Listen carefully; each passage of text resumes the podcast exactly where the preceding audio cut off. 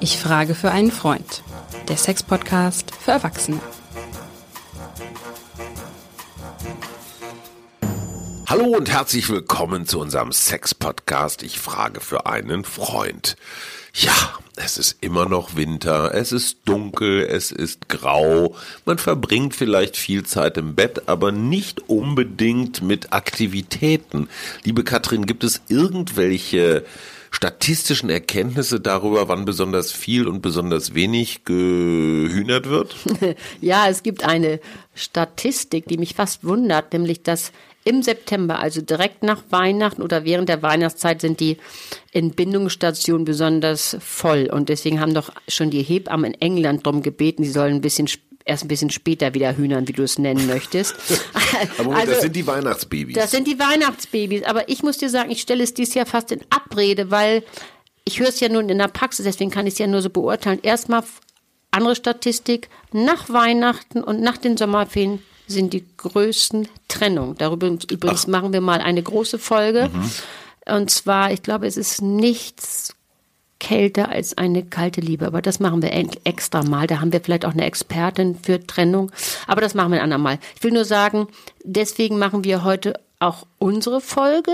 Wir wollen ja heute mal, bevor wir wirklich überlegen, es war jetzt eine harte Zeit, es ist Corona, es ist Krieg, wir sind alle mit Nerven zu Fuß, die haben alle einen echten sogenannten Aushalteschaden, die haben viel aushalten müssen, die haben mhm. viel getragen.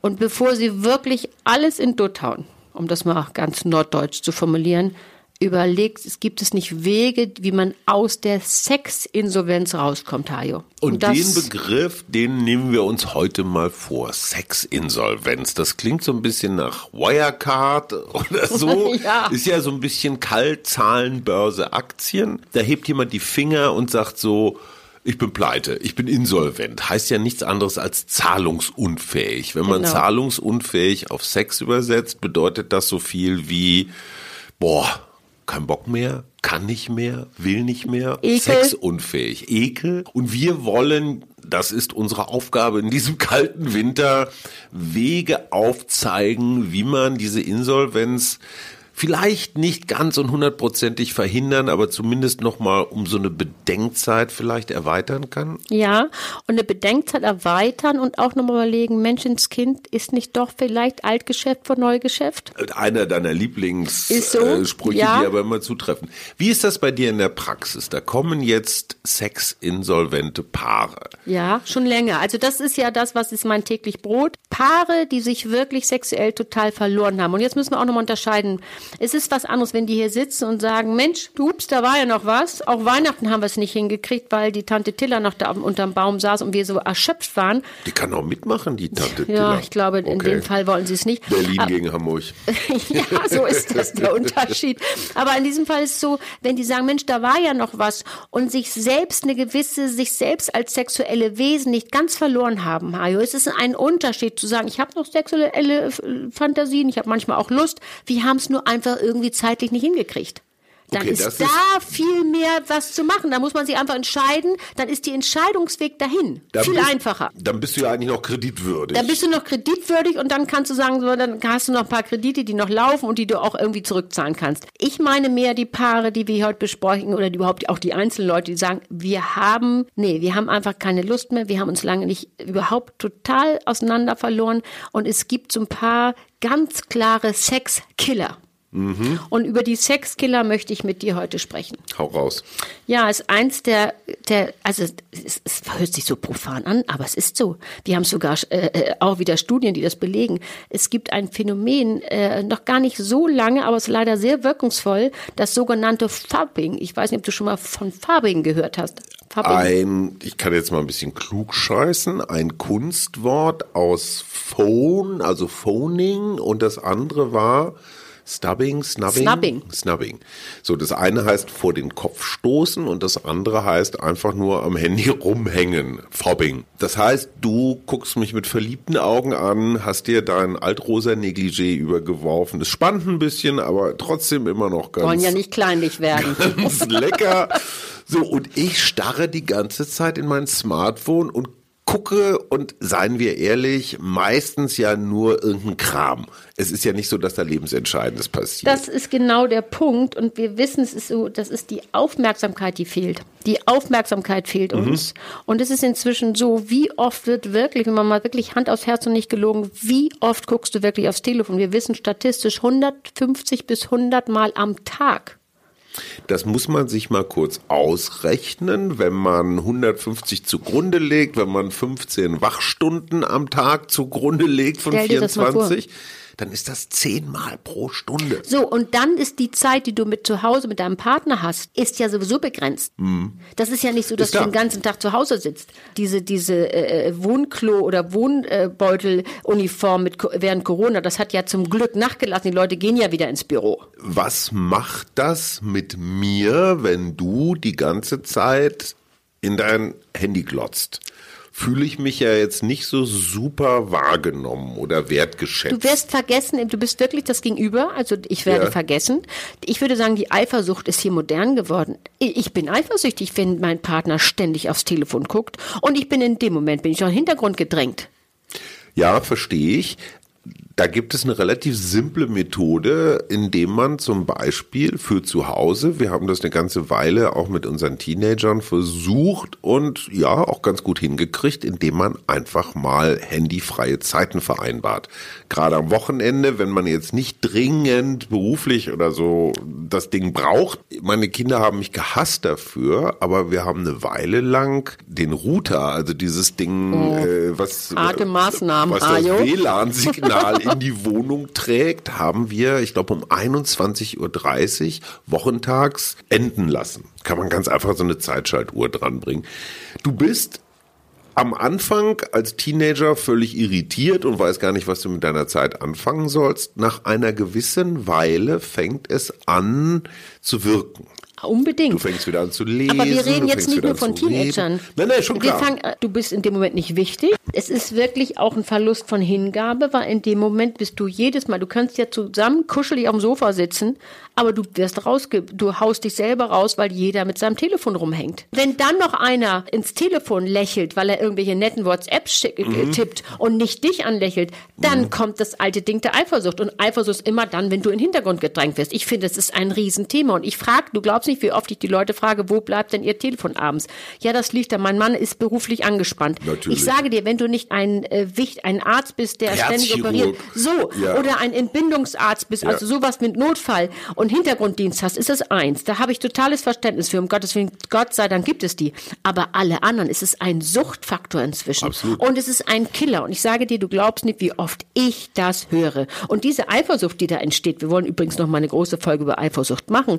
Da hat doch der Grillparzer so gut gesagt, Eifersucht ist eine Leidenschaft, die mit Eifersucht was Leidenschaft. Das machen wir noch extra, aber in diesem Fall sind die Leute richtig wütend. Und es gab doch dieses wunderbare Theaterstück, äh, erinnerst du das noch, unser Gott des Gemetzels, mhm. wo sie schreit, äh, unser Leben wird zerhackt durchs Handy. Ja. Und ich muss dir sagen, wenn ich das hier alles höre, was Und der passiert. ist schon richtig lange her, der Film. Ja, ne? aber das ist ja immer schlimmer geworden. Absolut. Ne? Und es wird echt angesteckt. Also das ist eine richtige Parallelbeziehung, die führst mit deinem Phone.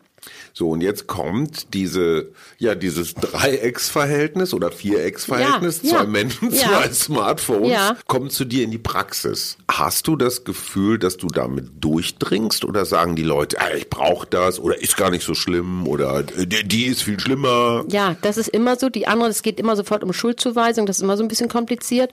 Aber wenn man den mal genau, also mal fragt, was macht es denn mit der äh, Beziehungszufriedenheit, wissen wir, Hajo, mhm. dass die total runtergeht und es ist sogar in der USA schon in Studien belegt worden. Also Handy als Beziehungskiller. Ja. Nun muss man aber auch fairerweise sagen, natürlich, wenn ich eine tolle SMS kriege, wo mein Herz springt, gibt es auch. Mhm. Und ich freue mich auf abends und es ist natürlich auch toll. Es hat ja auch Vorteile. Kontakte werden geschlossen. Ich sage nur Stichwort Tinder. Spontane Treffen sind möglich. Das ist alles wunderbar. Aber wie ihr schon zu Hause das richtig gemacht habt, macht handyfreie Zeiten und was natürlich noch ganz furchtbar ist, das höre ich hier eben auch, dass die Leute anfangen, in den Handys der Partner rumzustöbern. Mhm. Das ist natürlich ein No-Go und zur Kontrolle hat noch nie geholfen. Das wollen wir hier auch nochmal klar sagen. Ja, dazu muss man aber doch bei diesen modernen Geräten hat man doch eine Gesichtserkennung. Das ist ja ein bisschen schwierig, das ja. aufzukriegen. Ja, das stimmt. Ich, ich kenne Menschen, die haben das mit Fotos versucht. Ne? Also nicht so. das reale Gesicht, sondern nur Ach, du, du, zeigst dem Ach, Handy Das ist ja interessant, so weit war ich noch gar nicht, wie schlau. Und, funktioniert das? Ähm, nicht wirklich. Die zweite Methode, die ist nicht zu unterschätzen, du hast den schlafenden Partner. Nein, das ist nicht dein Ernst. Ja, das natürlich. Ja also sollte natürlich, oder sie sollte natürlich auf dem Rücken schlafen, sodass du das Gesicht... Briefgeheimnis! Äh, Schrei ja. ich an dieser Stelle. Und ist manchmal auch gut, nicht zu wissen, dass der andere alles macht. Hilfe! ich bin froh, dass ich das nicht sehe. Ich bin froh, dass ich das nicht sehe. So, aber lass uns nochmal zur Sexinsolvenz ja, Entschuldigung. zurückkommen. Ja, klar, Wir haben jetzt also den, das ist kein Insolvenzverwalter, sondern der Insolvenztreiber Smartphone. Unbedingt. Entscheidende Frage, ist er Auslöser oder ist er Folge von etwas? Das Macht so einfach ja auch übrigens mit Affären. Wir machen ja nochmal eine, äh, eine Folge für Affärensex. Es macht natürlich wahnsinnig schnell geht es, dass du mit Leuten äh, hin und her kommunizierst, wo du dich dann so reinplumpst. Und es gibt ja auch welche, die so richtig emotionale Affären Hörerin per Telefon anfangen. Gut, auch das eine tolle Folge, aber ich will immer noch mal weiter Kennzeichen ja, für Sexinsolvenz. Ja, unbedingt. Woran merkst du sonst noch, dass ein Paar... Äh, schlechter Sex sollte unbedingt vermieden werden. Was ist schlechter Sex? Ja, das sage ich dir. Also das siehst der, du anders als ich vermute. Nein, ich glaube, das, das ist ja das, was du selber spürst, was du selber nicht gut findest. Und viele machen ja mit, weil sie eben so die sogenannte Nestpflege betreiben, wo ich ja auch eigentlich ein Fürsprecher bin. Aber auf der anderen Seite, Hajo, wissen wir auch, der Körper, der Organismus ist ja hedonistisch. Das heißt, der ist mhm. interessiert an Freude vermehren und Leid mindern. Und wenn du mitmachst, obwohl es dir wehtut, obwohl du dich unwohl fühlst, dann sollte das vermieden werden, weil das führt in eine wirkliche Sackgasse, nämlich dass du keine ja. Lust mehr hast und das ist ein totaler Sexkiller. Dann ein zweiter Sexkiller, ich bin gerade so im Schwung, dass ich schon immer denke, ja, das ist jetzt so und das wird von selber besser werden. Es wird nichts von selber besser, mhm. das muss man ganz klar an dieser Stelle sagen. Und was auch ein totaler äh, äh, Burnout ist, nämlich, dass man immer sagt, ach, ich weiß sowieso schon, was der andere, wie der andere reagiert. Und ich sowieso, wenn ich nichts tue, tut er sowieso nichts.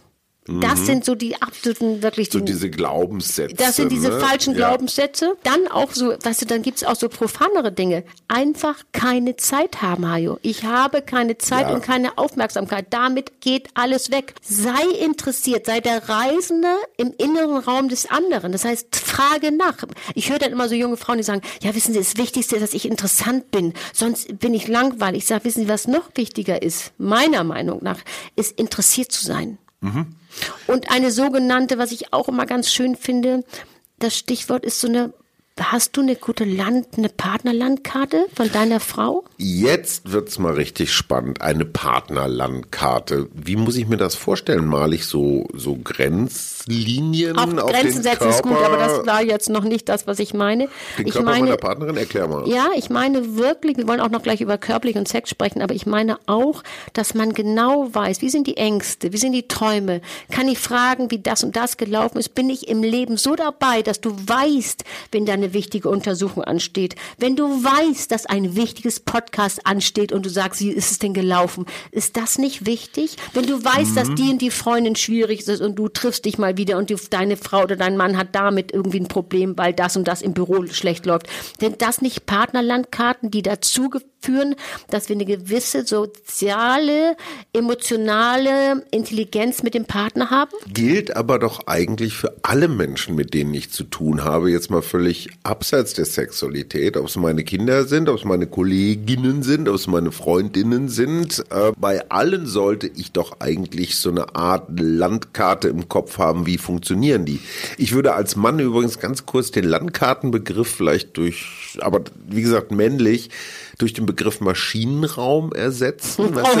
Nee, ich stelle mir immer so ein Schiff vor oder, oder, oder ein Flugzeug und du hast so Instrumente und die einen zeigen dir den Horizont, die anderen die Flughöhe, die anderen die Tankfüllung, die Maschinenleistung. Also wenn ich weiß, wie meine Partnerin, wann der Tank zum Beispiel voll ist, im Sinne von energiegeladen, guter Moment. Ist der Tank leer, schlapp, schlechter Moment. Gut, dass du das machst. Ist der Druck hoch, ne? Kannst du mal vorsprechen? Ist der Druck niedrig? Geh, Lass es. Und das finde ich so gut. Da bin ich froh über diese Bemerkung. Da fällt mir nicht noch was ein. Weißt du, was ja ganz oft passiert, was wir ja schon so oft geredet haben über den Mehr- und den Wenigwoller. Und was passiert, wenn der Wenigwoller immer keine Lust hat? Dann ist der Mehrwoller im Zweifelsfalle immer genervt. Das höre ich ja hier auch. Und die sind, gehen oft in Liebesentzug. Die reden dann zwei oder eine Woche nicht mit der Partnerin oder mit dem Partner, weil der als keine Strafe. Lust hat, als Strafe. Mhm. Und da möchte ich gerne heute auch nochmal dagegen halten. Wäre das nicht eine Idee, aus, der, aus dieser Sexpleite zu äh, kommen, indem man sagt, Ach Schatz, du hast heute einen schrecklichen Tag gehabt, das höre ich ja. Du armer Schatz, hier ist meine Tasse Tee, soll ich dir mal die Füße massieren? Mhm. Und, ich, und ich gebe jede Wette mit dir ein, mein lieber Hajo, dass das eher in die richtige Richtung führt. Mhm. Liebesentzug führt noch mehr raus, aus dass du Lust hast am Sex, wenn du weißt, das wird hier wieder sanktioniert. Das ist unbedingt nochmal zu wichtig. Vor musst du ja aus diesem Negativbereich so, erstmal genau. wieder in den Normalbereich Ja, kommen. und deswegen auch nochmal anzuerkennen, was macht der eigentlich oder sie für mich? Bringt die mir jeden Morgen den Kaffee ans Bett, dann ist das nicht selbstverständlich, Hajo, das ist nett und das ist lieb und das kann ich anerkennen. Kann ich mal innehalten und sagen, Mensch, was tut der eigentlich oder tut sie für mich?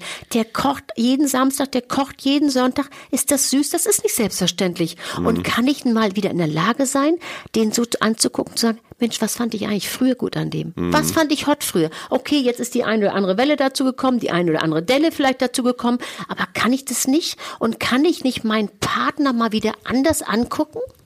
Kann ich ihn vielleicht sogar mal angucken, als wenn er fremd wäre und zu überlegen, ich habe ihn damals kennengelernt. Der Stars da mir gegenüber war ruhig, war, hatte so eine gewisse, so, so eine gewisse, Sex, war so sexy Peel, hatte sexy Peel, weil er so ruhig war, hat so schlaue Sachen von sich gegeben und ich konnte vor mich hinquasseln. Und jetzt, 15 Jahre später, sage ich, Mensch, der ist ein Langweiler vor dem Herrn und er sagt, die quasselt mir schon jeden Abend die Ohren ab. Kann man diese Energie, die da ist, nicht mal wieder ummünzen? Meinst du nicht, dass das auch sexuell geht? Kann ich mit dem Kopf machen ich glaube, der Rest des Systems muss dann aber irgendwie folgen. Ich habe zum Schluss noch zwei Anmerkungen, ja. die mir wichtig sind. Ich saß neulich mit meinem Freund zusammen tatsächlich und wir kamen gemeinsam als gute Teilzeitfeministen kamen wir auf ein interessantes Phänomen, was wir an uns beiden festgestellt haben wir kommen ja aus dieser Wirtschaftswundergeneration, wo das Patriarchat noch galt, egal was ja. jetzt zu Hause los war. Häufig hatte Mutti ja auch mehr zu sagen, aber egal, Vater war der Ernährer und der Boss. Ja, und absolut. Traf die so kenne ich das auch zu Hause, ja, so. Mhm. Was bedeutet das für die Rollenverteilung in der Beziehung unseres Freundes oder meiner selbst, dass wir Männer so ein eingebautes eigentlich wissen wir es besser. Und die Kleine ist ja immer ein bisschen hysterisch oder aufgeregt. Also, dass du am, dass die Wahrnehmung der Beziehung fast eher so eine Vater-Kind oder Vater-Tochter-Beziehung ist, weil der Mann ja der große Durchblicker ist, der auch immer die Ruhe hat und das alles immer ganz sachlich sieht und so weiter.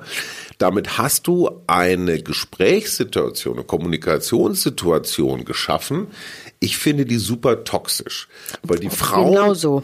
also ich verallgemeinere jetzt, aber die Frauen überwiegend permanent das Gefühl haben, ich muss eigentlich erstmal akzeptiert werden, also Stichwort Augenhöhe, bevor wir überhaupt über sowas wie Wünsche oder sowas Klar, reden das ist können. ja das Problem. Und das ist für die Männer eine wichtige, wichtige Lernerfahrung. Frag dich mal selbst kritisch als Mann, ob du auch dieses so von oben runtergucken auf die Frau hast. Das, da, manchmal ist das auch so scherzhaft oder naja, und manchmal ist es ne? einfach so innen drin, das höre ich ja hier auch, das mhm. ist so drin, das fängt ja schon damit an, dass die Frau nach Hause kommt, haben wir schon öfters gesagt, und es wird sofort gesagt, hättest du aber so und so machen müssen. Genau. Das heißt sofort der Ratschlag, genau. der gar nicht gefragt ist. Ja. Statt zu sagen, ach Mensch, da hast dich jetzt geärgert, das tut mir leid, oh, du bist aber ein armer Käfer dass du dich da schon wieder so ärgern musstest.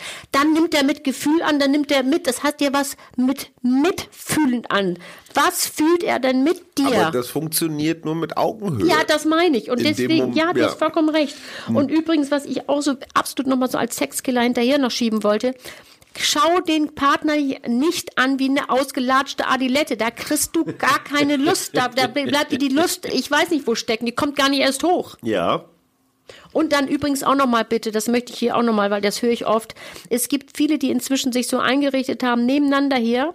Und zwar, er guckt lieber Porno, als sich mit seiner Frau irgendwie zu beschäftigen. Und sie hat ihren Vibrator mhm. und habe auch lieber den Vibrator, als sich mit ihrem Mann zu beschäftigen. Ich hatte einen Fall, den möchte ich noch zum Schluss zum Besten geben. Ich hatte ein Paar, die waren noch gar nicht lange zusammen. Mhm waren aber verheiratet und auf einmal kam miteinander. sie äh, miteinander und Ja. sie kam an und sagte, wissen Sie, mein Mann guckt mich überhaupt nicht mehr an. Ich glaube, der hat eine Freundin, ich weiß gar nicht, was da los ist. Und dann kam er auch mit. So, dann hab, dann habe ich noch mal allein gehabt. So rauskam, der hatte sich so dran gewöhnt, dass der, dass der abends immer so sein Porno laufen hatte, dass der auch auf seine Frau gar keine Lust mehr hatte, weil er sich na immer seine Pornos so ganz speziell, die Frauen sahen natürlich wieder ganz anders aus als seine Frau.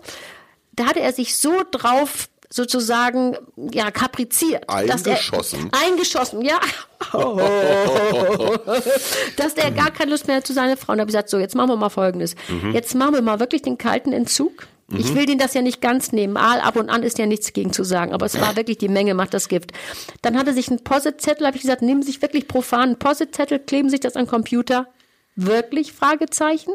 Und er kam Nur wirklich. wirklich? Ja, Fragezeichen. ja, muss es sein, Fragezeichen, Okay. wirklich. Und er kam wirklich nach vier Wochen und sagt, Sie haben vollkommen recht gehabt. Mhm. Also der hat, wollte das ja auch. Weniger Porno heißt mehr praktischer Der Sex. hat sich ne, wirklich wieder auf seine, hat seine Frau mal wieder angeschaut, wie die gut aussieht und wie Mhm. süß und warum hat er sie überhaupt geheiratet. All das, was wir jetzt besprechen. Mhm. Und ich, also ich war happy, als der ging, vor allem, weil er so happy war. Wir enden mit einem wirklich praktischen Ratschlag, liebe Männer. Lieber Lars, für den ich frage, mein guter Freund, klebe dir einen Post-it direkt auf den Bildschirm und da steht einfach nur wirklich Fragezeichen drauf. Wie einen hast du noch? Ja, ich möchte gerne noch zum Schluss sagen, weil das machen die wenigsten. Bitte sprecht auch mal Meinungsverschiedenheit an und Mhm. auch Dinge, die dich ärgern, die dich stören. Ähm, und äh, setzt damit auch mal eine Grenze, weil wir wissen, wenn man das nie tut, weil Mhm. man immer Angst hat, man, ver, ver, man, man er verärgert den anderen, vor allem hat ja Angst vor Abbruch, haben wir schon mal auch eine Serie gemacht, ähm, eine Folge gemacht, weil es geht darum, du entfremdest dich immer mehr, wenn du nie was sagst, was dich wirklich stört, wo du auch Sorgen hast, wo du Ängste hast, wo du sagst, oh nee, ähm, und das führt zu größerer Einsamkeit. Und diese Einsamkeit kommt ja, da kommt ja dann noch mehr Unzufriedenheit raus. Klar, und dann kommen deine eigenen Und dann kommt irgendwann die dazu. negativen Gefühle dazu und irgendwann kann sogar sowas mal so einen Ekel produzieren. Und das ist meistens eine Fahrkarte, die schlecht wieder zurück zu, zu, zu was ich, keine Fahrkarte zurück. Also das ist dann eine Einbahnstraße. Wenn du mal im Ekelsumpf bist, da Also kommt man das ist schwer, raus. deswegen ne? bitte auch sagen, was dich stört und nicht zu sagen, ach, ich sag lieber nichts, damit kein Problem ist, weil das auch Intimität schafft. Wir reden ja auch Mhm. immer gern über Intimität. Wir haben jetzt ein bisschen wenig über körperliche sexuelle Energie besprochen, das machen wir bei nächste Folge. Es geht erstmal um die Basics. Ich glaube, am Ende muss man klar sagen, ich glaube eben nicht, wenn du dich die ganze Zeit nur anmeierst und die ganze Zeit nur schlecht gelaunt und doof bist, dann hast du keinen guten Sex. Das sind die wenigsten. Es gibt also, Gibt welche, die brauchen gerade diese Energien. Das ich wollte sagen, aber das sind echte Ausnahmen. Aber das sind mehr so die Ausnahmen. Wir wollten ja von der allgemeinen Sexinsolvenz heute ablenken. Aber hiermit haben wir zumindest schon mal eine der weiteren Folgen definiert. Krawallsex nennen wir das Ja. mal, oder? Vom Streit in die, ins Heu. Versöhnungsex, das hatten wir ja zum Glück schon mal. Auch, nochmal nachschlagen. Äh, Nee, ich will aber noch die Stufe davor, Ach, man du richtig so, davor, so okay. aggro. Okay, aber das sind jetzt hier interne Gespräche. Das war der Sex-Podcast für Erwachsene. Ich frage für einen Freund mit der bezaubernden Katrin Hinrichs. Ja, Insolvenzverwalterin diesmal. ja, besser ist es. Ja, und dann sanieren wir das und dann läuft's wieder. Bis zum nächsten Mal. Toi, Tschüss. toi, toi.